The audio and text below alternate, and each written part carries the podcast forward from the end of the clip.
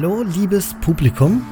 Da Felix sich zurzeit im Urlaub befindet und ich gestalterischen Freiraum habe, möchte ich mich einem kleinen Solo-Projekt widmen, nämlich die Geschichte unseres so geliebten Age of Empires Franchises.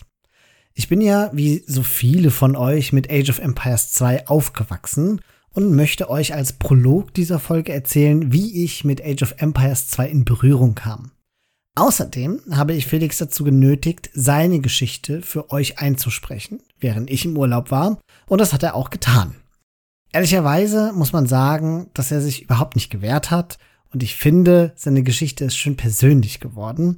Die Idee ist also die folgende, nachdem ich euch meine und Felix euch seine Geschichte erzählt hat, würde ich mich freuen, wenn ihr uns eure Geschichte erzählt. In unserem Discord könnt ihr uns in kurz oder auch lang erzählen, wie ihr zu Age gekommen seid. Und zwar in einem eigens dafür erstellten Thread namens Meine AOE-Geschichte. Haltet euch dabei bitte nicht zurück. Erzählt uns nach Belieben und wer weiß, wenn wir ein paar coole Geschichten sammeln, könnten wir ja vielleicht sogar eine interessante Folge daraus machen. Discord ist übrigens ein gutes Stichwort für all diejenigen, die noch nicht auf unserem Server gelandet sind. Bei uns gibt's nette Diskussionen zum Spiel, ab und zu mal so ein paar Neuigkeiten und natürlich auch die Infos zu unseren Podcasts, die wir veröffentlichen. Den Link zum Discord findet ihr auf unserer tollen neuen Homepage, die Felix während meines Urlaubs neu aufgesetzt hat, nämlich www.startthegamealready.de. Außerdem möchte ich allen, die unsere Arbeit hier im Podcast-Projekt gut finden, darauf aufmerksam machen, dass es Unterstützungsmöglichkeiten für uns gibt, nämlich über Steady. Wie immer gilt, nichts muss, aber jede Unterstützung wird von uns mit großem Dank angenommen. Felix und ich sind immer noch ganz baff, dass es Menschen wie euch gibt, die uns supporten. Und jedes Mal, wenn jemand Neues dazukommt, macht mein Herz einen echten großen Satz. Am Ende kommt dabei aber eine Folge wie diese hier raus, weil Felix und ich richtig viel Spaß dran haben, diese Folgen zu produzieren und anschließend auch mit euch darüber zu diskutieren. Wer es sich also in diesen schwierigen Zeiten tatsächlich leisten kann und wirklich nur dann, der oder die kann also auf unserer Unterstützungsseite auf Steady vorbeischauen und erhält dafür als Dank sogar exklusive Zusatzinhalte von uns zu Bildordern, Zivilisationsdossiers und einigem mehr. Den Link dorthin gibt's auf unserer Homepage und auch in dieser Folgenbeschreibung. So, jetzt aber ab zur Age of Empires Geschichte. Wie gesagt, also ich möchte die Geschichte des Franchises aufarbeiten und werde sehr ausführlich recherchieren und euch erzählen, wie es überhaupt dazu kam, dass das Spiel entwickelt wurde und welche Entwicklung dieses Spiel so genommen hat. Mir schweben da nicht nur eine, sondern vielleicht auch mehrere Folgen vor, aber das hängt davon ab, wie gut es bei euch ankommt. Anfangen möchte ich allerdings nicht mit der Geschichte des Franchises an sich, sondern mit meiner persönlichen Geschichte mit dem Spiel. Angefangen hat bei mir alles mit einem ganz anderen Spiel. Denn mein allererstes Echtzeit-Strategiespiel war das 1992 erschienene Dune 2, das ich allerdings erst 1995, so als Siebenjähriger, auf dem alten DOS-PC meines Onkels in einem Sommerurlaub in Ungarn spielte. Geblieben ist davon die Faszination, mehrere Einheiten gleichzeitig über ein Schlachtfeld steuern zu können und natürlich die heute furchtbar gealterten Full-Motion-Sequenzen mit trashigen Schauspielern. Wirklich verstanden hatte ich das Konzept von Echtzeitstrategie aber damals sicher nicht. Diese Erleuchtung kam mir eher mit Command Conquer, dem ersten Teil der langen Reihe, in dem es um den Tiberium-Konflikt ging. Von der Story weiß ich nichts mehr. Aber nachdem ich aus meinem Sommerurlaub nach Hause kam, wollte ich unbedingt wieder ein Strategiespiel spielen und in demselben Jahr kam eben besagtes Command Conquer heraus. Ich hatte zu der Zeit kein Taschengeld bekommen und musste meine Eltern anflehen, das Spiel zu kaufen. Und der Deal damals lautete, wenn ich gute Noten bekomme, kaufen Sie das Spiel. Also strengte ich mich natürlich an und bekam auch gute Noten. Wir sprechen hier aber von der Grundschule und ich hatte mir mal den Spaß jetzt gemacht und in meine alten Grundschulzeugnisse geguckt und habe festgestellt, meine Noten waren tatsächlich immer gleich gut. Das heißt, meine Eltern haben mir das Spiel auch ohne sichtliche Verbesserung gekauft. Ein Glück für mich, also wurde das Spiel auf dem Familiencomputer im Büro meines Vaters installiert und ich hatte meinen Spaß. Wir spulen vor ins Jahr 1999, das Geburtsjahr von Age of Empires 2, Als ich aber noch ein begeisterter Nintendo 64-Spieler war. Ich war ja sowieso immer Konsolenspieler und eigentlich ja auch heute noch. Und äh, ich bin aufgewachsen mit dem Sega Mega Drive, einer tollen 16-Bit-Konsole, und hatte erst sehr spät einen eigenen Computer. Den Computer meines Vaters nutzte ich dementsprechend kaum noch, weil ich spielte ab und zu mal Diablo 1 und Ende 1999 erschien dann auf dem PC das fantastische Aufbausimulationsspiel Pharao, was ich für eine Weile bei meinem besten Freund mitspielen konnte. 1999 erschien aber auch für das Nintendo 64 die Konsolenumsetzung von Command Conquer. Wir sind damals in die Videothek gefahren und haben uns das Spiel für das Nintendo 64 gebrannt. Und ja, ich habe meine Passion für das Echtzeitstrategiespiel 1999 auf der Konsole wiedergefunden. Da das aber erwartungsgemäß anstrengend zu spielen war, meine Erinnerung so schön an die PC-Variante war und ich gerne Pharao spielen wollte, war es dann doch langsam Zeit, einen eigenen PC zu bekommen. Ach ja, außerdem habe ich doch in der GameStar mal sowas von einem anderen Strategiespiel gehört, das richtig gut sein soll. Ah, wie hieß das noch gleich? Age of Empires 2? Naja, im Januar 2000 bekam ich dann meinen ersten eigenen Computer zum Geburtstag, zusammen mit Pharao. Und das hat mich eine Weile so sehr gefesselt, dass ich eh nichts anderes spielen wollte. Ehrlicherweise ist es bis heute mein Lieblingsaufbausimulationsspiel, aber das ist eine andere Geschichte. Pharao habe ich im Sommer 2000 nämlich für ein Weilchen liegen gelassen, denn in diesem Sommer machten wir in einem Partykeller das erste Mal eine LAN-Party, bei der Freunde das Spiel Age of Empires 2 mitbrachten und ich es zum ersten Mal gespielt hatte. Und wer hätte das gedacht? 22 Jahre später sitze ich nun vor meinem Mikrofon und erzähle euch diese Geschichte ganz vielen jungen und älteren Age of Empires begeisterten SpielerInnen. Meine Age of Empires Geschichte geht natürlich noch viel weiter und ich könnte euch erzählen, wie wir bei unseren LAN-Partys dann stundenlange Matches gespielt hatten, bis auch jeder letzte Will gestorben ist oder wie ich früher begeistert alle Kampagnen durchgespielt hatte. Wie wir Jahre später noch, noch vor Wubli und Steam über Hamachi virtuelle Netzwerk nutzten, um miteinander zu spielen. Die volle Wahrheit ist natürlich, dass wir damals diese Spiele völlig casual gespielt hatten, keine Build-Orders benutzt hatten, auch wenn ich die Vermutung habe, dass die ein oder anderen Freunde damals aus dieser LAN-Party-Gruppe doch schon mehr Ahnung hatten als ich, weil ich in aller Regel doch ziemlich eindeutig verloren hatte. Es war immer ein Spiel, das man gemacht hat, um so, um sich wohl zu fühlen. Und irgendwann bin ich zufällig auf YouTube auf einen Content Creator namens Barbecue Turkman gestoßen, der dann Pro-Spieler gecastet hatte. Und das war für mich total faszinierend zu hören und zu sehen. Und dann habe ich noch nach anderen Content Creatern gesucht und nur einen einzigen gefunden. Und das war T90, der damals noch gar nicht T90 hieß, sondern ich habe vergessen, wie er hieß, aber der hatte diese komischen römischen Ziffern noch in seinem Namen. Und T90 mochte ich damals nicht. Ich war viel mehr ein Fan von Barbecue Turkman. Das Problem von Barbecue Turkman war aber, dass der nur noch ganz selten Videos gepostet hat und es wurde immer weniger über die Jahre hinweg. Dann kam dann vielleicht nur noch einmal ein Video. Ich erinnere mich dran, irgendwann hat er gesagt, so, ich bin jetzt wieder da. Und das ist dann irgendwie mit einem Abstand von einem halben Jahr oder so zum letzten Video gewesen. Dann kamen ein paar Videos und dann war er doch nicht wieder da. Mittlerweile ist er ein fester Bestandteil der Community, aber eben nicht mehr als solcher Content Creator. Und mit der Zeit, auch mangels Alternativen, habe ich mich dann mehr mit T90 auseinandergesetzt und den so langsam aber sicher richtig lieb gewonnen. Und fand den plötzlich ganz klasse. Und dann erfuhr ich, Moment, es gibt so etwas wie Twitch und da kann man ihn live sehen. Und lange Zeit war ich eine YouTube-Only-Follower von T90, also bestimmt über anderthalb Jahre lang. Und dann habe ich das erste Mal reingeguckt und fand das ganz interessant und habe mich mit Twitch auseinandergesetzt und nur wegen T90 bin ich überhaupt auf Twitch gekommen. Und der große Wendepunkt war dann einmal, als ich mich endlich getraut hatte, an einem Community-Game von T90 teilzunehmen. Irgendwo findet sich sogar noch auf seinem Kanal ein YouTube-Video. Das war so ein, eins von diesen Community-Games, bei denen das Monument eingepackt werden konnte, glaube ich, in einem Schiff und dann wegtransportiert werden konnte. Man musste halt das Monument eine gewisse Zeit für sich gewinnen. Und ich habe gar nicht so schlecht gespielt, aber ich habe auch wirklich nicht gut gespielt. Nur ihr wisst ja, wie das so in Community Games ist. Da spielt halt ziemlich gute Leute mit ziemlich miesen Leuten.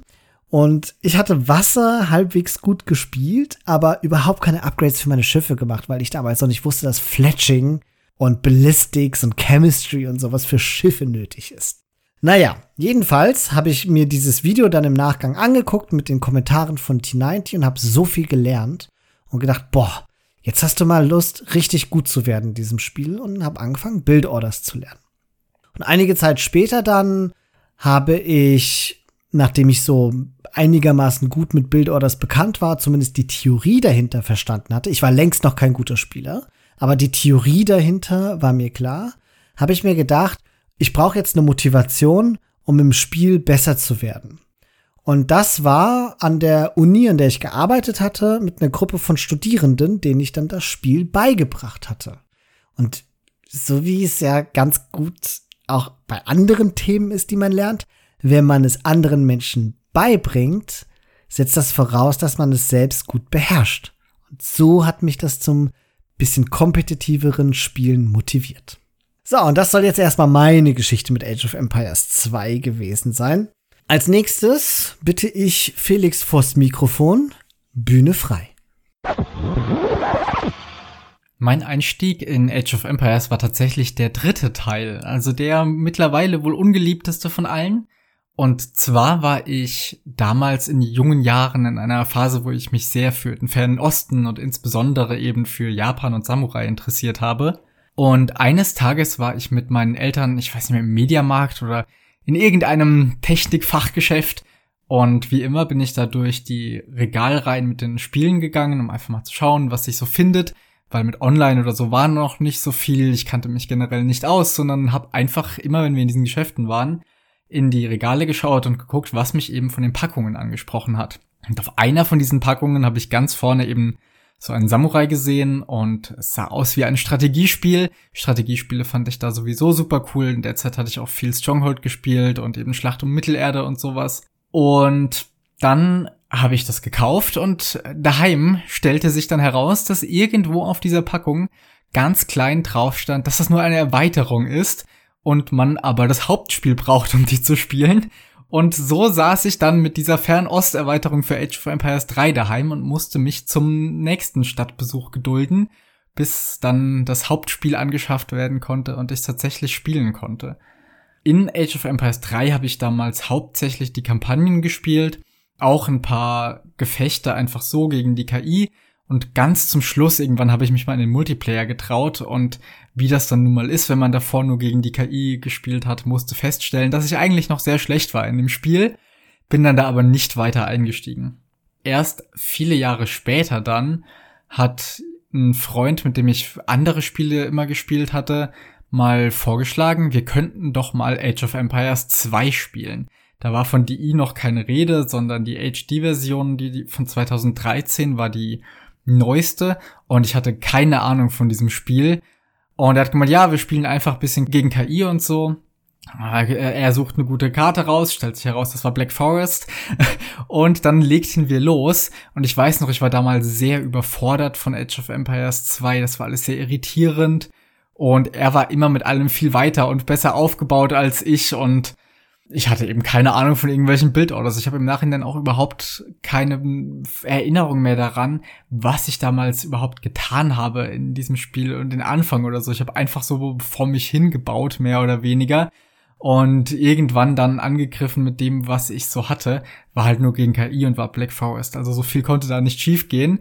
Aber das, im Nachhinein betrachtet aus dem aktuellen Stand war das schon sehr kurios.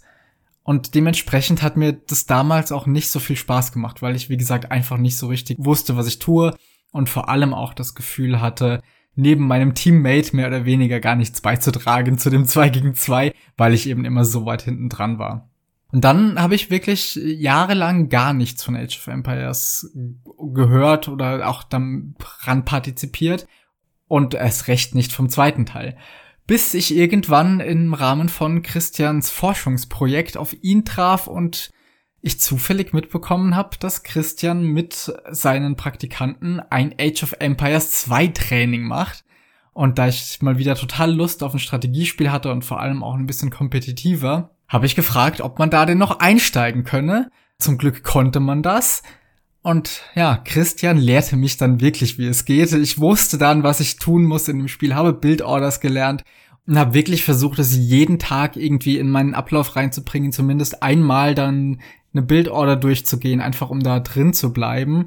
Hab mich dann an die KI-Schwierigkeitsstufen langsam aber sicher rangewagt, bis ich dann irgendwann gegen Extreme gewonnen habe in DI und hab wirklich da versucht am Anfang diszipliniert dran zu bleiben, mir die Sachen anzueignen, obwohl ich ja also das Spiel kaum konnte bis dahin. Ich wusste die Bildorder, die Christian mir beigebracht hat und eigentlich kaum wie es weitergeht, aber ich habe gemerkt, wie viel das bringt, habe anhand dessen mich dann weiter vorgearbeitet und irgendwann haben wir die ersten Teamspiele gestartet, was mich dann eben umso mehr motiviert hat, immer besser zu werden.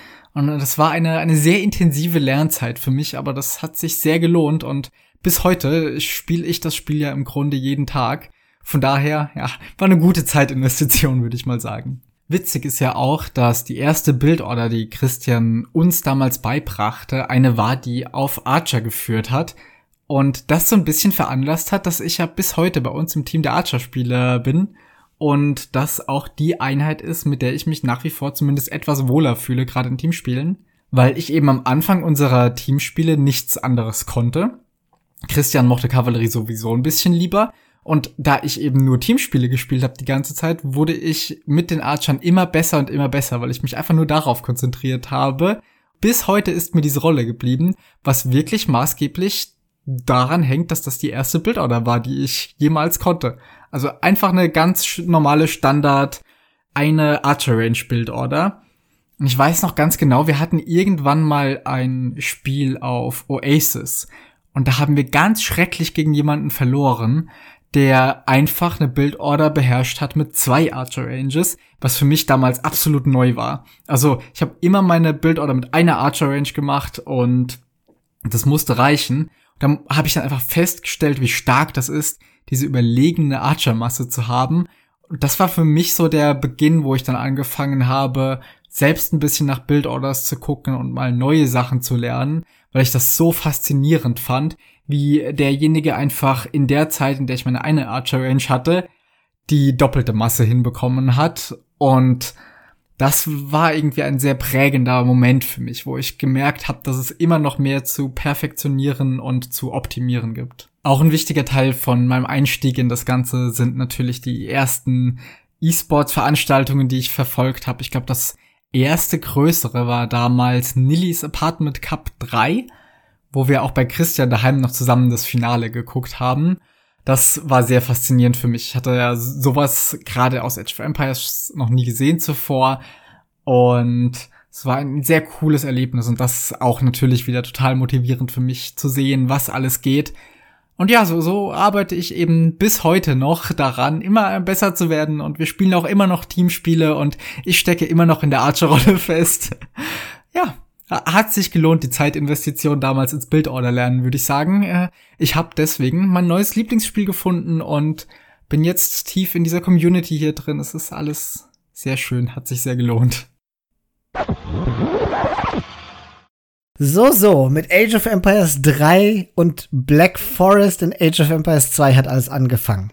Vielen Dank, Felix, für deinen kleinen Beitrag. Und jetzt, liebe Damen und Herren, seid ihr gefragt, in unserem Discord-Server findet ihr jetzt einen Thread namens Meine AOE-Geschichte und dort bitten wir euch, uns eure Geschichten zu erzählen. Wie gesagt, gerne ausufernd und lang. Ich freue mich darauf, zu hören und zu lesen, wie ihr mit diesem wundervollen Spiel in Kontakt gekommen seid. Aber hier endet nun meine und Felix Geschichte mit dem Spiel und es beginnt nun meine Erzählung von der Geschichte des Franchises im Allgemeinen. Und die Geschichte von Age of Empires beginnt natürlich mit den EntwicklerInnen des Spiels, einer Gruppe von Menschen, die sich Ensemble Studios nannten. Und die zentrale Figur dabei ist Tony Allen Goodman, ein Mann voller Ideen und einem geschickten Händchen zum Geschäftemachen.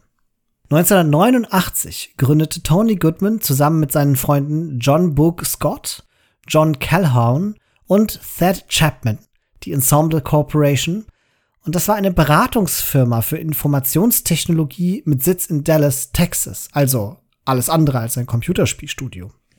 Das Unternehmen entwickelte unter anderem eine eigene Management- und Berichtssoftware namens Command Center und wuchs ziemlich schnell. Sehr schnell sogar, denn unter Goodmans Führung war die Ensemble Corporation von 1992 bis 97 eines der am schnellsten wachsenden Unternehmen in den USA. 1997 beschäftigte die Ensemble Corporation bereits mehr als 100 Mitarbeiter und am 6. April 1998 wurde die Ensemble Corporation von der US Web Corporation übernommen, einem Unternehmen, das kleinere Unternehmen kaufte und sich auf Webdesign und ähnliches spezialisierte. Ein paar Jahre später aber bankrott ging. Der Verkauf war aber kein Zufall, sondern nur der nächste Schritt im Plan des Visionärs Goodman. Der hatte nämlich bereits 1994 ein Nebenprojekt namens, Achtung, Ensemble Studios gestartet, das nicht in die Übernahme durch US Web einbezogen wurde, also genau dem Unternehmen, das die Age of Empires Spiele dann entwickelte. Die drei Gründer von Ensemble Studios waren Tony Goodman selbst, sein Bruder Rick Goodman sowie John Book Scott, mit dem er bereits sein Softwareunternehmen gegründet hatte. Dass die Namen seiner zwei Unternehmen so ähnlich waren, hatte Goodman wie folgt in einem Interview begründet. Es machte Sinn, die Spielefirma Ensemble Studios zu nennen, da die beiden Unternehmen zu diesem Zeitpunkt miteinander verbunden waren. Der Name Ensemble wurde ursprünglich gewählt, weil er eine coole Definition hat, die unsere Philosophie der Teamkultur repräsentiert.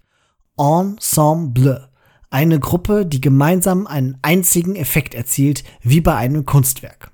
Zitat Ende. Nun stellt sich natürlich die Frage, warum jemand, der eine Softwareberaterfirma hatte, gerade eine Spielefirma gründete. Auf der Website Game Developer habe ich einige Interviewausschnitte mit Tony Goodman gefunden, in denen er diese Entscheidung wiederum kommentiert. Darin sagt er, ich liebte das Geschäft der Softwareentwicklung, aber ich wollte Produkte schaffen, von denen jeder seinen Freunden erzählen würde. Ich wollte ein popkulturelles Phänomen schaffen. Wenn man Software entwickeln will, die die Leute wirklich wollen, steht man mit der Entwicklung von Videospielen im Zentrum des Universums. Für meine Freunde schien die Entwicklung von Videospielen ein verrückter Richtungswechsel zu sein, aber für mich war er unvermeidlich. Ich hätte das Geschäft, in dem ich erfolgreich war, weiterführen können. Aber mir wurde klar, dass man keine Leidenschaft entwickelt, wenn man nach Erfolg strebt. Man hat Erfolg, wenn man seiner Leidenschaft nachgeht. Nach Jahren der Entwicklung von Unternehmenssoftware beschloss ich, dass es an der Zeit war, mich endlich meiner ursprünglichen Leidenschaft zu widmen, Videospielen.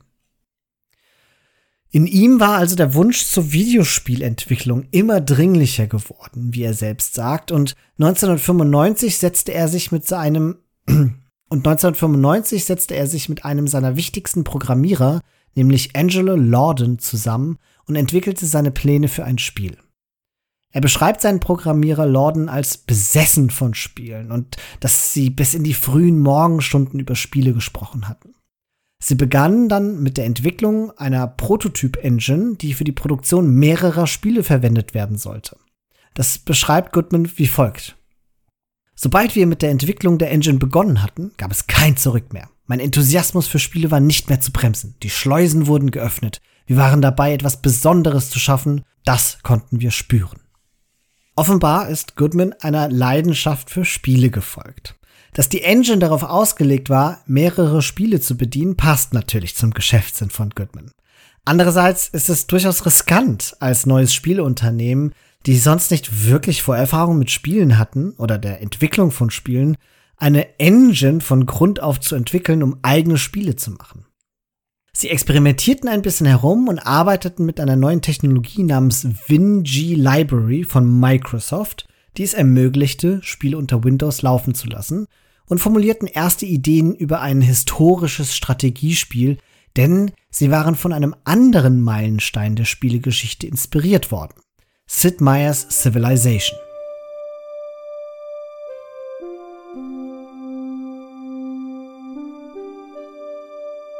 Wer von euch mit dem Civilization-Franchise vertraut ist, wird nun sicherlich die Stirn runzeln. Klar, es ist auch ein Strategiespiel, aber es ist ein rundenbasiertes Strategiespiel. Ganz anders als Age of Empires, das ein Echtzeitstrategiespiel ist. Rundenbasiert bedeutet, dass in Civilization zwar verschiedene SpielerInnen gegeneinander und miteinander spielen, aber eben versetzt. Die eigenen Handlungen können nur in der eigenen Runde durchgeführt werden, während alle anderen SpielerInnen warten müssen. Bei genauer Betrachtung gibt es aber zwei hauptsächlich Inspirationen von Civilization, die Age of Empires geprägt haben. Dazu zählt einerseits der historische Hintergrund, der im Age of Empires Franchise viel stärker und realitätsnah ist als in der Civ-Reihe. Andererseits ist Civilization genre definierend als ein sogenanntes 4X-Strategiespiel in die Videospielgeschichte eingegangen, wobei 4X für Explore, Expand, Exploit und Exterminate steht, also erkunden, expandieren, abbauen und vernichten. Und genau diese Elemente finden wir als die zentralen Spielmechaniken in Age of Empires wieder. Nur eben in Echtzeit. Das Erkunden kommt in Age of Empires dadurch zustande, dass die Karte und alle Ressourcen nicht von vornherein aufgedeckt sind, sondern es den Kriegsnebel gibt, der zunächst alles verdeckt. Das Expandieren im Spiel ist durch den Gebäudebau und die Map Control durch Armee wiederzufinden. Das Abbauen bezieht sich auf die Ressourcen, die das Expandieren und die vierte Spielmechanik, nämlich die Vernichtung des Gegners ermöglicht. Wie gesagt, bis 1995 waren das aber eher Gedankenspielereien von Goodman und seinem Team. Sie engagierten dann einen Game Artist, weil ihnen dazu auch selbst die Expertise fehlte und entschieden sich am Ende für Brad Crow, einem jungen Künstler, der gerade von der Art School kam, also auch noch keinerlei Vorerfahrung im Business hatte. Ende 95 hatten sie eine erste spielbare Version von Age of Empires, die sie aber noch Dawn of Man was man als Anbeginn der Menschheit übersetzen könnte, nannten. Und doch war ihnen immer noch nicht so richtig klar, ob das Ganze jetzt ein Echtzeitstrategiespiel wie Command Conquer, ein Simulationsspiel wie SimCity oder eben ein rundenbasiertes Spiel wie Civilization werden sollte. Im Februar 1996 wurden Ensemble Studios ein Teil der Ensemble Corporation. Tony Goodman war CEO und Art Director, sein Bruder Rick war Lead Designer und Project Manager und gearbeitet wurde aus dem Büro der Ensemble Corporation heraus, also dem Mutterunternehmen, bei der eigentlich Software gebaut wurde und keine Spiele. Sie engagierten Angelo Lorden und Tim Dean als Programmierer. Zu dem vorher schon engagierten Künstler Brad Crow wurden zwei weitere frische Uni-Abgänger gestellt und am Ende kam noch Brian Sullivan dazu, der mit Design, Implementierung und Management half. Sullivan gewann übrigens 1998 für seine Arbeit im Design von Age of Empires 1 sogar einen Computerspielpreis und wird auch zukünftig ein treuer Wegbegleiter von Tony Goodman bleiben. Während dieses kleine Team dann ihr Spiel entwickelten, hatte Goodman noch einiges mehr zu tun, denn so ein Spiel muss natürlich auch veröffentlicht werden. Und das ist die Arbeit eines Publishers. Dabei machte die Erfahrung von Goodman als Geschäftsmann sich ziemlich gut bezahlt. Er beschreibt das in einem Interview wie folgt. Vor der Zeit des digitalen Vertriebs war der einzige Weg, ein Spiel zu verkaufen, der über die großen Einzelhandelsketten. Diese Geschäfte kauften nur Spiele von den großen Softwareherstellern wie Microsoft, Electronic Arts und Activision. Das bedeutete, dass man einen Vertrag mit einem der großen Verlage aushandeln musste. Eine gängige Taktik der Verlage bestand jedoch darin, die Verhandlungen so lange in die Länge zu ziehen, bis den Entwicklern das Geld ausging. Früher oder später muss ein Entwickler einen Vertrag unterschreiben, nur um das Unternehmen über Wasser zu halten. Ein Vertrag, der unter diesen Umständen abgeschlossen wird, führt zu sehr ungünstigen Bedingungen. Die großen Verlege wussten, dass sie die Spieleentwickler in der Zange hatten. Die einzige Möglichkeit, erfolgreich mit einem Verlag zu verhandeln, bestand also darin, genug Geld zu haben, um so lange zu überleben, wie die Verhandlungen dauern würden, was zwischen zwei Monaten und zwei Jahren sein konnte. Die finanzielle Unterstützung meiner ersten Firma gab uns die Möglichkeit, mit den Verlegern zu unseren eigenen Bedingungen zu verhandeln. Wir mussten nicht den erstbesten Deal annehmen, den die Verlage anboten. Wir waren entschlossen, sie in ihrem Wartespiel zu schlagen. Schließlich wurde Microsoft der Verhandlung überdrüssig und gab uns den Vertrag, den wir wollten. Dieser Vertrag legte wiederum den Grundstein für das nächste Jahrzehnt an Verträgen, die wir mit ihnen abgeschlossen haben. Und in der Tat, bis zum heutigen Tag gilt Microsoft ja als der Publisher hinter dem Age of Empires Franchise. Allerdings war Microsoft ein im Games-Bereich gar nicht so großartiger Publisher zu dieser Zeit, wie man denken mag. Denn abgesehen vom Flugsimulator hatten sie jetzt keine besonders großen weltweiten Hits gepublished. Tony Goodman versuchte ihnen daher sein Spiel so zu verkaufen, dass Microsoft in dem Spiel den nächsten großen Hit sah und sie damit zu einem Global Player in der Games-Industrie werden würden. Er erzählt in dem Interview, dass er das alles mit dem Kalkül machte, dass Microsoft seine unerschöpflichen Ressourcen in das Spiel und das Marketing packen sollte. Im Grunde hat er Microsoft an der Ehre gepackt und ihr Ego geschmeichelt. Zumindest kommt das so rüber in dem Interview, wie er das erzählt. Denn das ist ja auch alles noch vor der Zeit von Halo. Ob das jetzt alles wirklich so lief, wie Goodman das in dem Interview und den Ausschnitten so darstellt, das weiß man natürlich nicht. Aber das ist halt eben die Erzählung von Goodman, wie er sie uns hinterlässt. Die Vision, dass Age of Empires ein Franchise werden könnte, das für immer die Menschen begeistert, das ist die Vision, die verkauft werden musste. Und am Ende war Microsoft überzeugt. Scheinbar auch, weil Bill Gates überzeugt war. Nach einigen Verhandlungen ist dann Microsoft als Publisher für Age of Empires 1 eingestiegen. Dementsprechend ist es Goodman auch nicht schwer gefallen, sich von seinem ersten Unternehmen zu trennen. Sie haben ja das Kapital vom Publisher und brauchten das Mutterunternehmen jetzt nicht mehr. Ab jetzt konzentriert er sich auf das Age of Empires Franchise.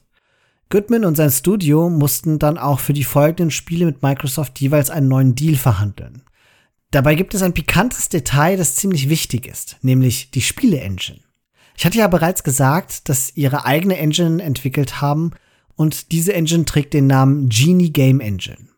Und sie war der Grund dafür, dass Ensemble Studios weitestgehende Freiheiten bei der Spielerstellung hatten, obwohl sie bereits bei ihrem ersten Deal mit Microsoft das intellektuelle Eigentum an Microsoft übergeben hatten. Die technische Komplexität von Age of Empires war derart groß, dass es anderen Spielestudios kaum möglich war, das so besondere Gameplay des Spiels zu kopieren. Und das machte die Verhandlungsposition von Ensemble Studios für Sequels von Age of Empires natürlich sehr, sehr stark. Und wisst ihr, was das markanteste technische Detail im Gameplay von Age of Empires ist, was es so schwer zu kopieren machte? es ist das heute allseits berühmt-berüchtigte Pathing. Auch hierzu habe ich ein Zitat von Goodman aus seinem Interview.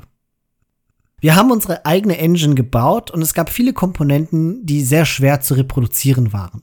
Ein äußerst komplexer Teil waren unsere Pfadalgorithmen. Wenn man auf eine Einheit klickt und sie sich irgendwo hinbewegen muss, muss sie den effizientesten Weg von Punkt A nach Punkt B finden. Wenn sich viele Einheiten gleichzeitig bewegen, können die Bewegungen jeder Einheit potenzielle Wege für jede andere Einheit blockieren und freigeben. Wir hatten buchstäblich hunderte von Einheiten, die sich alle gleichzeitig bewegten und alle hatten potenziell Auswirkungen auf jede andere Einheit. Dadurch wurde die Routine extrem komplex. Und da Age of Empires ein Multiplayer-Spiel war, in dem bis zu acht SpielerInnen miteinander spielen konnten, ist auch die Synchronisation von acht Computern eine echte Herausforderung gewesen. Insbesondere in diesen frühen Zeiten des Internets. Ich weiß ja nicht, wie ihr euch 1997 ins Internet eingewählt habt, aber bei mir war es ein AOL-Modem. Und dieses Pseudomonopol auf der Gameplay-Technologie von Age of Empires war wohl der Grund, warum Microsoft seit 1997 verschiedene Angebote machte, um Ensemble-Studios aufzukaufen. Richtig ernste Angebote wurden aber erst nach dem Release und Erfolg von Age of Empires 2 im Jahr 2000 abgegeben. Im Mai 2001 wurde dann der Deal verkündet und Microsoft kaufte Ensemble Studios für 100 Millionen US-Dollar. Das Studio arbeitete nun als internes Studio von Microsoft weiter und entwickelte Age of Mythology, Star Wars Galactic Battlegrounds, Age of Empires 3 und als letztes Spiel eben Halo Wars, bevor die Auflösung des Studios bekannt gegeben wurde. Tony Goodman blieb auch noch nach dem Verkauf seines Studios in diesem Studio als interner Mitarbeiter und Studioleiter und arbeitete weiter an den eben genannten Spielen bis zur Auflösung des Studios dann 2009. Die Microsoft-Jahre beschreibt Goodman als durchaus turbulent, weil im Microsoft Game Studio eine übergeordnete Strategie fehlte, viel Personalfluktuation herrschte und dass die Spieleentwicklung gestört hatte. Die zweite Erweiterung für Age of Empires 3, die Asian Dynasties, kam am 23. Oktober 2007 in den Handel und war wahrscheinlich genau das Add-on zu dem Spiel, das Felix damals in dem Mediamarkt oder wo er einkaufen war, in Händen gehalten hatte. Und das war auch das letzte Add-on bzw. letzte Age of Empires Spiel, an dem die Ensemble Studios mitgearbeitet hatten. Und selbst dabei handelt es sich schon um ein gemeinsam entwickeltes Produkt, da Big Huge Games bei der Entwicklung des Spiels mitgeholfen hatten. Microsoft erklärte das Age of Empires Franchise damals für mehr oder weniger beendet und kündigte Goodman an, dass das Studio geschlossen werden würde. Sie boten ihm sogar an, das Studio zurückzukaufen mit der Möglichkeit, neue Age of Empires Spiele machen zu dürfen. Aber Goodman hatte da schon andere Pläne. Insgesamt verkaufte das Studio 20 Millionen Spiele und hatte einen geschätzten Wert von 500 Millionen Dollar. Goodman gründete daraufhin ein neues Unternehmen, die Robot Entertainment Company. Mit dieser neuen Firma wollte Goodman seine alte Strategie fahren und erneut mit Microsoft einen Deal aushandeln, indem er das Age of Empires Franchise auf eine neue und innovative Weise wiederbeleben wollte. Als Online Free-to-Play Social Game. Ich erinnere mich an diese Zeit, war damals ganz verwirrt und freute mich auf Online Age of Empires, bis ich dann mal das Ergebnis sah und fürchterlich enttäuscht war, wie ganz viele andere Menschen auch. Goodman arbeitete in seiner neuen Firma immer noch mit alten Freunden aus Ensemblezeiten, doch mittlerweile gingen die Ideen zur Spieleentwicklung wohl etwas auseinander, so dass er recht bald das Unternehmen wieder verlassen hatte. Er wäre aber nicht Tony Goodman, wenn er nicht 2012 bereits das nächste Spielstudio gegründet hätte, zusammen mit John Book Scott, mit dem er bereits die Ensemble Corporation und Ensemble Studios gegründet hatte. Und haltet euch fest, denn ihr werdet niemals erraten können, was der Erfinder und große Denker von Age of Empires heutzutage macht. Sein neues Spielstudio heißt People Fun und sie entwickeln Mobile Games für iOS und Android, aber nicht irgendwelche, nein. Die Revolutionäre des Echtzeitstrategie-Spiele-Genres machen Spiele wie Wordscapes, Wordscape Search, Wordstacks und Word Chumps. Also Wortsuchspiele. Casual Mobile Games. Ich weiß nicht, wie es euch geht, aber mir ist die Kinnlade heruntergefallen, als ich das entdeckt hatte. Um die Geschichte von Tony Goodman und seinen Weggefährten zu Ende zu bringen, will ich mal spekulieren, wieso sie jetzt ausgerechnet Casual Mobile Games machen. Wortsuchspiele obendrein. Einerseits spielt er sicherlich seine Riecher fürs Geschäftemachen mit hinein. Der Casual Mobile Games Markt ist mitunter der umsatzstärkste in der Games-Industrie und er, also, und Tony Goodman war ziemlich früh mit dabei. Er hat einfach den nächsten großen Hit gerochen und sollte tatsächlich auch Recht damit behalten. Er entwickelte fleißig seine Spiele und seit 2018 arbeitet er mit einem Unternehmen namens AppLovin zusammen, das auf Marketingtechnologie spezialisiert ist. Der Umsatz, den sie mit ihren Wortspielen erwirtschaften, ist seitdem exorbitant gestiegen. Im August 2022 haben sie angeblich 4 Millionen Dollar Umsatz gemacht, wobei 3 Millionen auf ihr mit Abstand beliebtestes Spiel Wordscapes entfällt. Das also ist die Geschichte hinter dem Gründungsteam von Age of Empires. Doch über die Spiele haben wir noch gar nicht viel gehört und genau das werden wir jetzt nachholen, angefangen natürlich mit dem allerersten Spiel.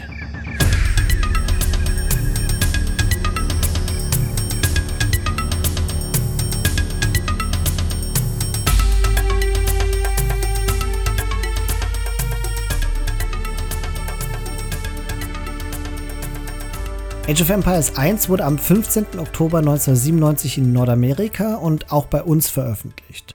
Das ist immerhin dasselbe Jahr, in dem The Curse of Monkey Island oder das erste Fallout erschienen sind. Vor diesem Hintergrund ist Age of Empires echt eine richtige Sensation gewesen. Die Reviews im internationalen Spielejournalismus hatten hohe Erwartungen an das Spiel. Immer wurde der Vergleich zu Spielen wie Warcraft oder Command Conquer und meist auch noch ein bisschen SimCity oder häufiger Civilization gezogen. Die tolle Grafik und vor allem die liebevollen Details in den Animationen wurden hochgelobt. Doch die meisten Reviews entdeckten, dass nach einem anfänglichen fantastischen Ersteindruck bald eine strunzdumme KI sich offenbarte und, glaubt mir, über das nächste musste ich schmunzeln, das Pathfinding war wohl richtig übel. Ich habe mir zum Spaß mal die Powerplay-Ausgabe 11 1997 besorgt und das Review lese ich euch jetzt für den ultimativen Nostalgie-Kick vor. Die Überschrift des Beitrags lautet Age of Empires Geschicht Geschichtsschreibung einmal anders.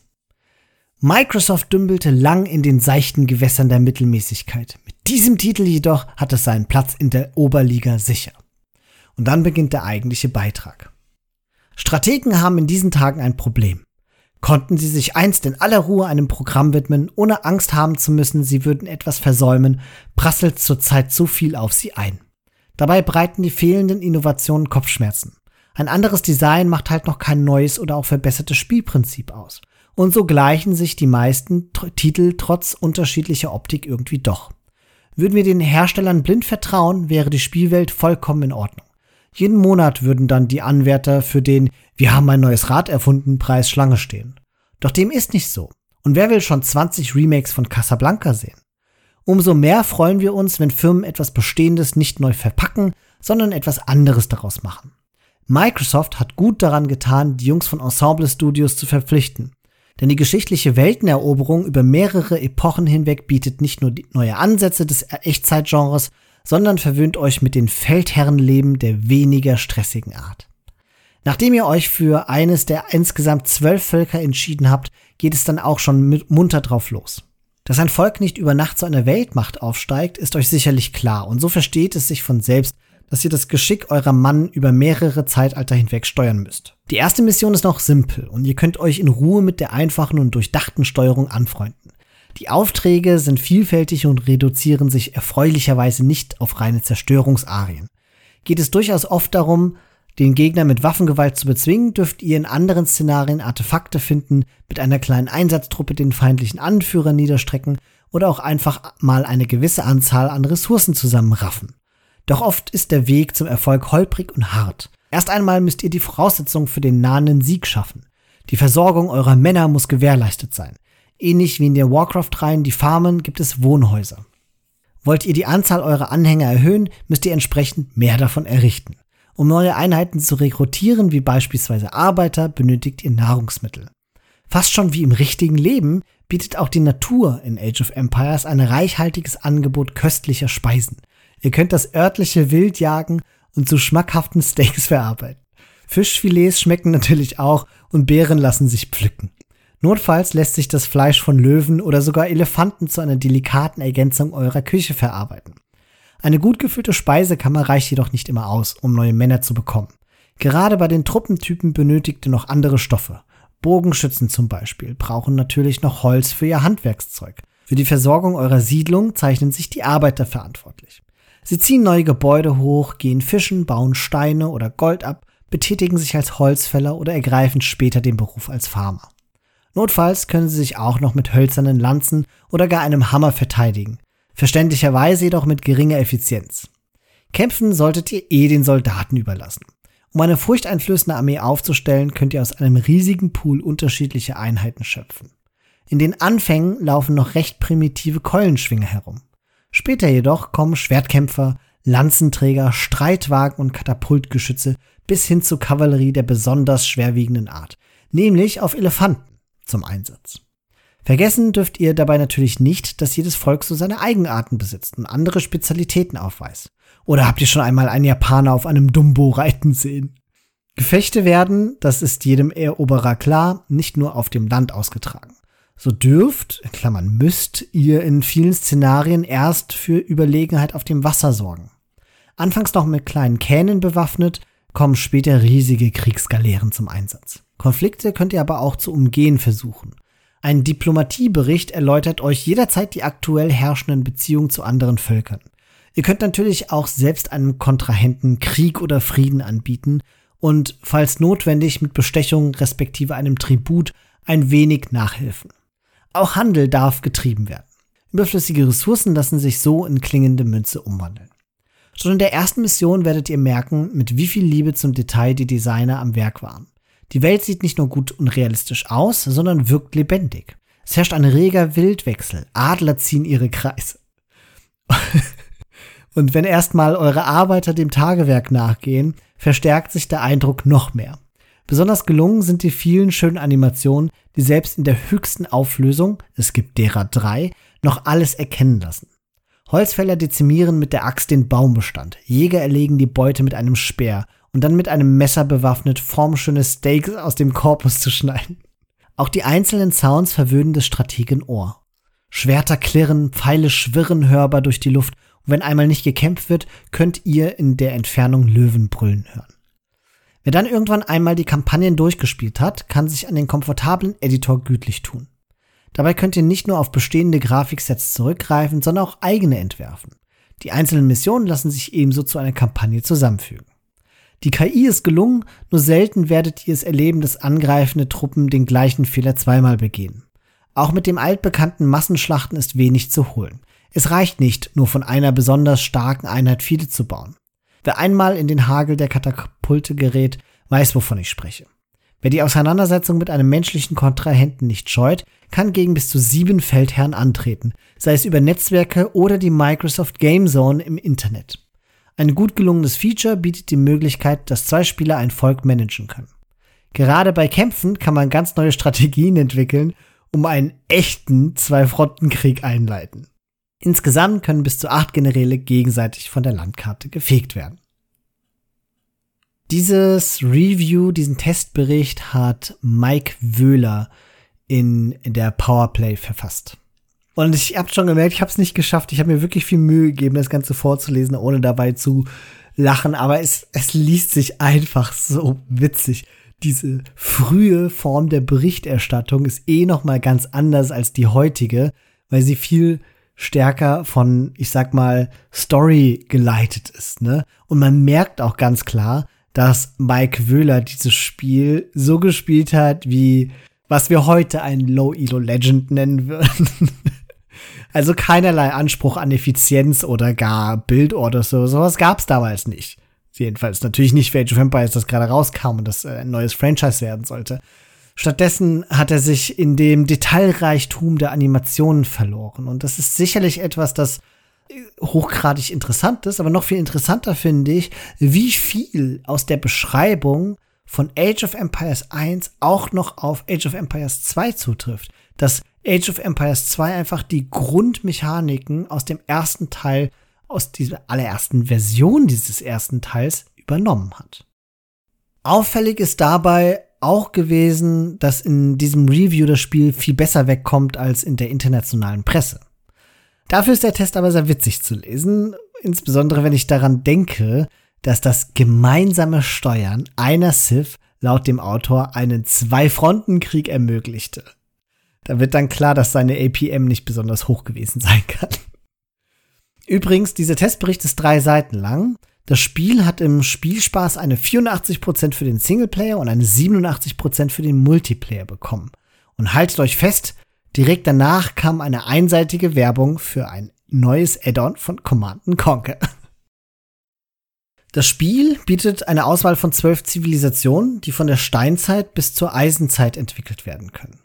Spielbar waren die Ägypter, Assyrer, Babylonier, Choson, also die koreanische Kultur, Griechen, Hethiter, Minoa, Perser, Phönizier, die Shang, eine chinesische Zivilisation, Sumerer und Yamato, eine japanische Zivilisation. An dieser Stelle soll gesagt sein, ich hatte vorher keine Ahnung von Age of Empires 1 und habe mich mal versucht, so ein bisschen reinzufuchsen und reinzulesen und äh, möchte euch jetzt mal diese Siths ein wenig charakterisieren, um den Ursprung der Zivilisation und ihre Eigenarten ein wenig herleiten zu können. Die Ägypter gelten wohl scheinbar als eine der besseren Zivilisationen in der aktuellen Spielversion, da sie sehr starke Eco-Boni haben. Die Assyrer sind eine Zivilisation, die mit ihren schnell schießenden Archern ein wenig an die Äthiopier aus Age of Empires 2 erinnern. Die Babyloner wiederum erinnern stark an die Byzantiner aus Age of Empires 2 mit verstärkten Gebäuden. Die Choson sind eine Vorgänger-Sith der Koreaner aus Age of Empires 2 mit besseren Türmen und scheinbar werden sie auch gerne und viel in Deathmatches gespielt. Die Griechen sind eine aggressive Sith mit günstigen Einheiten und starker Wasserpräsenz. Die Hethiter sind eine vielseitige Sith durch eben ganz viele verschiedene Upgrades, die sie erforschen können. Dafür sind sie aber eher schlecht auf Wassermaps. Die Minoa erinnern mich als Age of Empires 1 Laien ein bisschen an die Italiener aus, Age of Empires 2 mit günstigeren Schiffen und starken Fernkampfeinheiten. Die Perser haben die beste Kavallerie im Spiel und sind überhaupt eine sehr mobile Sith, dafür mit eher unterdurchschnittlichen Fernkämpfern. Ich sag nur Trashbows. Die Phönizier sind eine starke Wassersith und haben auch entsprechende Boni, zum Beispiel das schnellere Holzsammeln. Die Shang sind eine chinesische Sith und auf eine starke IQ mit günstigen Wills ausgerichtet. Sie gelten als die beste Sith zum Boom. Die Sumerer sind eine Infanterie-Sith mit vor allem einer starken Nahrungs-IQ und die Yamato schließlich sind die Vorgänger der Japaner aus Age of Empires 2 mit günstigerer Kavallerie und günstigeren Cav-Archern und starken Schiffen. Das Bevölkerungslimit lag in Age of Empires 1 in der ersten Ursprungsversion bei 50 Einheiten. Das für das Franchise so symbolische Durchschreiten der Zeitalter und dadurch das Freischalten neuer Technologien ist schon mit diesem ersten Spiel eingeführt worden.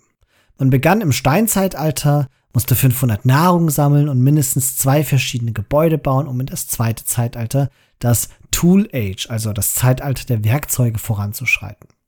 Während man im Steinzeitalter nur einfache Infanterie mit Keulen erschaffen konnte, stehen einem zweiten Zeitalter, wie wir es heute in Age of Empires 2 kennen, schon mehr Optionen zur Verfügung, nämlich berittene Scouts aus einem Stall oder Bogenschützen aus einer Range, dazu kommen Axtmänner aus der Baracke. Mit zwei Gebäuden aus dem zweiten Zeitalter und 800 Nahrung geht es in die Bronzezeit, in der es fortschrittlichere Kavallerie und Fernkampfeinheiten gibt, die Infanterie stärker wird und auch Priester aus Klöstern erschaffen werden können, sowie Belagerungswaffen aus einer Belagerungsschmiede. Kommt uns allen sehr bekannt vor, ne? Ab der Bronzezeit können weitere TCs gebaut werden, um zu expandieren. Eine Schmiede und eine Uni gab's nicht, dafür aber ein Regierungszentrum, in dem Upgrades für Militäreinheiten erforscht werden können. Um in die letzte Zeit, die Eisenzeit zu gelangen, sind 1000 Nahrung und 800 Gold nötig. In der Eisenzeit können natürlich wieder stärkere Einheiten erschaffen werden, außerdem können Wunder gebaut werden. Das Spiel bot vier Kampagnen an, eine Tutorial-Kampagne mit den Ägyptern, außerdem eine Kampagne zu den Babylonern, den Griechen und den Yamato. Darüber hinaus gab es einen ganz besonderen Einzelspielermodus namens Random Map, also Zufallskarte, bei dem für jedes neue Spiel eine andere Karte generiert wird. Und der Sieg kann dabei unter den folgenden Bedingungen errungen werden. Erstens durch den Bau und die Verteidigung eines Wunders für 2000 Jahre, das entsprach 5 Minuten Ingame-Time, durch militärische Eroberung, Conquest, indem alle Ruinen auf der Karte für 2000 Jahre erobert und gehalten werden, oder indem alle Artefakte auf der Karte für 2000 Jahre gehalten werden. Der Grundstein für die Wonder- und Relic Victories war also auch schon in Age of Empires 1 gelegt. Und die Win-Condition aus Age of Empires 4 durch das Verteidigen von Ruinen ist ebenfalls eine Idee, die schon in Age of Empires 1 existiert hatte. Überhaupt ist das ganze Konzept von Zufallskarten schon seit Anbeginn des Franchises mit dabei. Mehr noch, auch einen Deathmatch-Modus gab es von Anfang an, der genauso aussieht wie heute in Age of Empires 2. Man startet Post-Imp. Nein, ich muss natürlich Post-Eisenzeit sagen, mit ganz vielen Ressourcen und los geht die Action. Natürlich erstmal nur mit maximal 50 Einheiten in dem Grundspiel von Age of Empires 1. Aber da gab es ja noch ein Erweiterungspaket, ein Add-on namens The Rise of Rome, das von Microsoft am 31. Oktober 1998 veröffentlicht wurde. Und dieses Erweiterungspaket hob das Einheitenlimit von 50 auf 200 an und brachte gleich vier neue Zivilisationen ins Spiel die Römer, Karthager, Mazedonier und Palmyra. Die Römer haben mitunter die beste Infanterie des Spiels und können Gebäude günstiger bauen. Die Karthager starten mit etwas mehr Ressourcen und haben mehr HP, auf einigen Einheiten gelten daher als aggressive Civ. Die Mazedonier bauen günstigere Belagerungseinheiten und ihre Einheiten sind schwerer zu konvertieren. Außerdem haben sie recht, außerdem haben sie recht viele Boni, die auf offensives Spielen ausgelegt sind. Die Palmyra schließlich sind total merkwürdig, da ihre Wills 75 statt die normalen 50 Nahrung kosten, was in meinen Augen ein absolutes No-Go ist, aber ich habe keine Ahnung von Age of Empires 1, daher enthalte ich mich hier eines Kon Kommentars. Ansonsten sollen sie aber eine gute Eco haben, da die Wills zwar teurer, dafür aber auch 25% schneller sind. Darüber hinaus wurden ein paar echt wichtige Funktionen eingeführt, wie zum Beispiel, dass man mit einem Hotkey Idle Wills finden kann und dass man Einheiten queuen kann. Unfassbar, oder? Im Grundspiel hat man einen Will gebaut und musste dann warten, bis dieser Will gebaut ist, um den nächsten Will in Auftrag zu geben. Das heißt, man muss eigentlich die ganze Zeit im Auge gehabt haben oder mitgedacht oder gezählt haben, um rechtzeitig zum TC zurückzukommen, um keine Idle-Time zu haben. Verrückte Zeiten. Durch einen Doppelklick auf eine Einheit konnten mit dem Add-on nun auch alle Einheiten desselben Typs ausgewählt werden. Das ist mal ein Komfort-Feature. Außerdem kamen ein paar neue Einheiten ins Spiel, die euch vielleicht bekannt vorkommen können. Kamelreiter waren neu und sollten Kavallerie kontern. Fireships machten mit Rise of Rome ihr Debüt. Slinger sollten als Infanterieeinheit Archer kontern und Achtung, Armored Elephants. Gepanzerte Elefanten waren ein neues Upgrade für Kriegselefanten und bekamen dadurch Trample Damage. Sie waren damals also kein Siege wie heute in Age of Empires 2. Mit dem Add-on kamen noch ein paar neue Technologien und einige Balance Changes ins Spiel. Zum Beispiel wurde der Schaden von Katapulten an Wills angepasst. Vier neue Kampagnen gab es ebenfalls, die sich alle mit der Geschichte Roms beschäftigten. In drei der vier Kampagnen konnte man auch nur als Römer spielen. In der vierten Kampagne namens Die Feinde Roms spielte man als Karthager, Mazedonier und Palmyra und natürlich auch als Römer. Das Add-on wurde sehr positiv bewertet. Kritik gab's nur für den mageren Content, was aus heutiger Sicht ziemlich witzig ist und eigentlich Quatsch ist, weil heutige Add-ons in der Regel deutlich weniger Content liefern. Auch wenn Age of Empires 1 heute der am wenigsten populäre Titel der Serie ist, so ist es doch bei weitem das Spiel mit den meisten Anhängern in der E-Sport-Szene, obwohl nahezu alle in Vietnam leben und obwohl es seit 2018 die Definitive Edition gibt, wird immer noch das Originalspiel mit Rise of Rome gespielt. Und das liegt wohl daran, dass die ganzen Community-based Updates und die Erweiterung und das Balancing in der Rise of Rome Variante besser ist als das in der DI Variante und dass die auch einige Features einfach nicht hat, die mittlerweile in der, ich sag mal, gängigen Variante von Rise of Rome genutzt werden. Der Entwickler der Definitive Edition, Adam Isgreen, hat erklärt, dass Age of Empires 1 im Wesentlichen ein gelöstes Spiel sei, bei dem der Streitwagenschütze als die beste Einheit gilt und zwei der 16 Zivilisationen, also die Shang und Assyrer, als die beste daran gelten, diese zu entwickeln. In der Definitive Edition wurde dann versucht, das Balancing so ein bisschen anzupassen.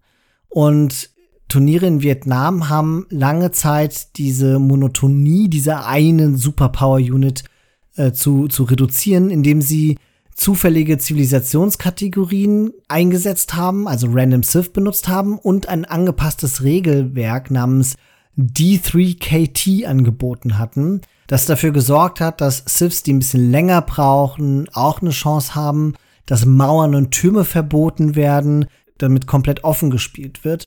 Und diese Zufallselemente durch die Random Civs haben dann zu interessanteren Matchups geführt. Und diese Art des Spielens, dieses, ich sag mal, Regelwerk, ist wohl auch bei Casual-Spielern ziemlich beliebt.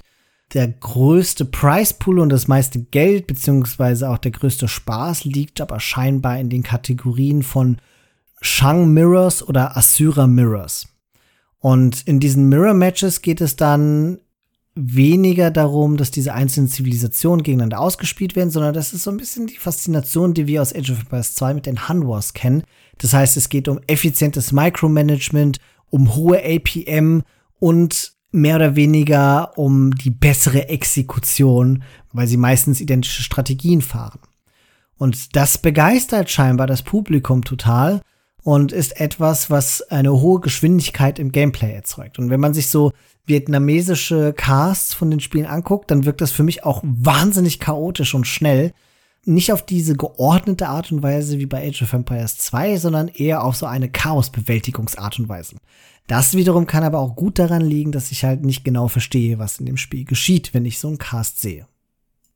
Und irgendwie finde ich das so interessant, dass dieses Spiel in Vietnam eine so unfassbar riesige Community hat und habe versucht mal herauszufinden, woran das lag und bin auf einen Beitrag auf der Website fanbyte.com gestoßen, wo jemand auch dieser Frage nachgegangen ist. Und das fand ich so interessant, dass ich mir gedacht habe, das übersetze ich mal und trage es euch vor. Und der Beitrag liefert als Erklärungsansatz eine Art kurze Geschichte von Spielen in Vietnam. Denn in Vietnam haben sich so in den 1990er Jahre angefangen, auch im privaten Haushalten PCs so ein bisschen rumzutreiben. Und da ist das Urheberrecht aber sehr locker gewesen. Und Familien, die jetzt nicht so viel Geld hatten oder sich keinen eigenen PC leisten konnten, die wurden dann häufig auch mit Raubkopien von Software versorgt. Und in diesen Paketen war Age of Empires 1 einfach inkludiert. Und gespielt wurde dann eben nicht auf den PCs zu Hause, sondern in billigen Spielecafés. Da die raubkopierte Software aber natürlich nicht für Online-Spiel genutzt werden konnte, musste irgendwie eine andere Lösung gefunden werden. Und es gibt einen Reddit-User namens Belisarius, der hat seine Erfahrungen aus den damaligen Zeiten aus LAN-Cafés wie folgt beschrieben. Man sitzt in kleinen Reihen auf Plastikstühlen mit dem lauten Geräusch von Verkehr und Wandventilatoren im Hintergrund, während man Age of Empires auf Röhrenbildschirmen spielt, die auf Schreibtischen mit zahlreichen Zigarettenbrandflecken und fettigen Mäusen Tastaturen stehen. In dem Artikel wird auch gemutmaßt, dass Age of Empires auch auf die Liebe der Vietnamesen zur Geschichte zurückgeht, also dass das historische Setting so bedeutsam ist. Und in einem 20-Jahres-Rückblick der vietnamesischen Spieleseite Game K wird festgestellt, dass das leicht zu lernende, aber schwer zu meisternde Gameplay von Age of Empires eine Rolle für seinen heutigen Erfolg bei allen Altersgruppen spielen solle. Viel wichtiger aber waren scheinbar zwei Streamer, nämlich BU und G-Man. Und ich werde diese Namen wahrscheinlich vollkommen falsch ausgesprochen haben, dafür verzeiht mir bitte. Diese zwei Leute hatten die Community gestärkt, weil sie das Spiel gecastet und kommentiert hatten. Und das war jetzt in den späten 2000er Jahren. Da gab es ganz viele gute Spiele, aber eben noch keine besonders große Community. Und die haben jetzt diese Community hervorgebracht. So ein bisschen wie T90, der ja auch Age of Empires 2 sehr stark popularisiert hat und die E-Sport-Szene in die breite Öffentlichkeit gebracht hat. Und deren Streams wurden dann auf YouTube hochgeladen und dadurch ist das Spiel populärer geworden und viele Leute haben sich angefangen dafür zu interessieren. Einer dieser zwei Streamern, BU, ist 2010 ziemlich plötzlich verstorben. Und zu seinem Ehren wurde dann ein jährliches Turnier ausgetragen, wobei sogar ein Stream des BU Cups von 2018 knapp 600.000 Aufrufe erreichte. Mittlerweile wird gemutmaßt, dass diese, dieser Hype um das Spiel etwas abnimmt, weil Zuschauerzahlen auch langsam schwinden und ein Erklärungsmodell dafür ist, dass die Fangemeinde eben mittlerweile ältere SpielerInnen sind, die jetzt auch schon ihren 30er, 40ern vielleicht sind und deswegen nicht mehr so viel Freizeit zum Spielen und Zuschauen haben. Eine Hoffnung, die auch in diesem Beitrag formuliert war, ist, dass Age of Empires 4 dazu beitragen soll, auch die jüngere SpielerInnengemeinschaft auch für das erste Installment in dem Franchise zu begeistern. Aber ja, die werden jetzt erstmal schauen, in welche Richtung das geht. Offenkundig, und das sehen wir an Red Bull Wololo, ist auch im Jahr 2022 die vietnamesische Fangemeinde mit die größte Fangemeinde, die es im Age of Empires Franchise eben gibt. Ein Problem, das es sicher gibt, ist, dass eben im E-Sport noch die Rise of Rome Variante gegeben wird und die halt einfach aus heutiger Sicht fürchterlich anzusehen ist und auch nicht die tollen ganzen Tools bietet, die für das Spectaten und für das Casten notwendig sind, um das so schön erscheinen zu lassen wie in Age of Empires 2 oder auch in Age of Empires 4. Und das ist sicherlich ein Problem, um nachkommende Generationen für das Spiel und den E-Sport von Age of Empires 1 zu begeistern. Aber das durchschnittliche Gehalt von E-Sportlern mit Age of Empires 1 ist halt doppelt so hoch wie das durchschnittliche monatliche Gehalt in Vietnam.